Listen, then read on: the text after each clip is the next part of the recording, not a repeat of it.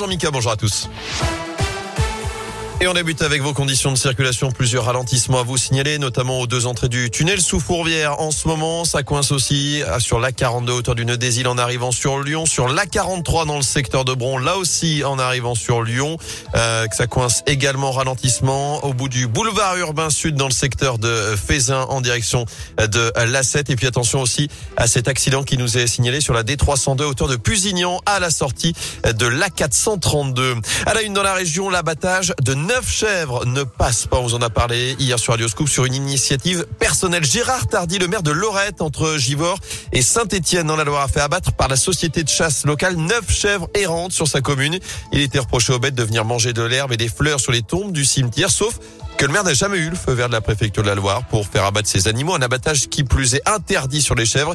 Une telle décision disproportionnée interpelle. Contacté par Radioscope, la direction de la SPA de Brignais a réagi. Est-ce qu'on abat des chèvres parce qu'elles mangent des fleurs? Non. Euh, il existe des abattages sur les états d'urgence ou de nécessité qui représentent un danger pour la population. Un chien qui a mordu à trois reprises, qui se retrouve en divagation dans la rue, il y aura un arrêté parce qu'il y a une dangerosité immédiate. Des animaux qui se retrouvent sur l'autoroute, qui risquent de causer un accident accident qui peut entraîner euh, des conséquences dramatiques et des morts, il peut avoir un abattage, mais on est sur un état d'urgence si vous préférez. C'est des chèvres, la seule dangerosité qu'elles représentaient, c'est qu'elles mangeaient des fleurs. Elles cherchaient qu'à se nourrir, c'est bête. Hein Est-ce que des chèvres qui mangent des fleurs dans un cimetière, c'est un état d'urgence?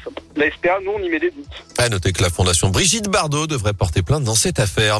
À retenir près de Lyon, ce trafic d'armes démantelé à Vénissieux. Cinq individus ont été interpellés en début de semaine dernière. Quatre d'entre eux ont été présentés à la justice vendredi dernier. Notez que la police a aussi saisi 22 000 euros, sept armes, deux grenades et plusieurs véhicules au cours de cette opération. Des habitants de Rieux-la-Pape privés de chauffage cette nuit en cause une fuite dans le réseau de chauffage urbain. Tout devrait rentrer dans l'ordre dans la journée. En France, du jamais vu depuis mai dernier, plus de 3000 patients Covid sont désormais admis en réanimation. La suite de la cinquième vague de l'épidémie.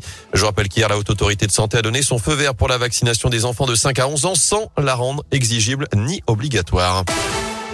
En foot verdict dans une semaine, la commission de discipline de la Fédération française de football rendra sa décision mardi prochain sur le sort de la rencontre entre le Paris FC et l'OL.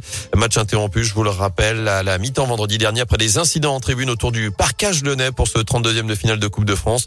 Les dirigeants des deux clubs sont convoqués lundi prochain. Je vous rappelle que l'OL recevra Metz. Avant cela, ce sera demain soir, dernier match de Ligue 1 de l'année. Enfin, vous n'étiez même pas né, Mika. Le premier SMS de l'histoire va être mis aux enchères aujourd'hui. Il a été envoyé par Vodafone il y a 29 ans, le 3 décembre décembre 92. À la clé 15 caractères pour Merry Christmas. Joyeux Noël, évidemment.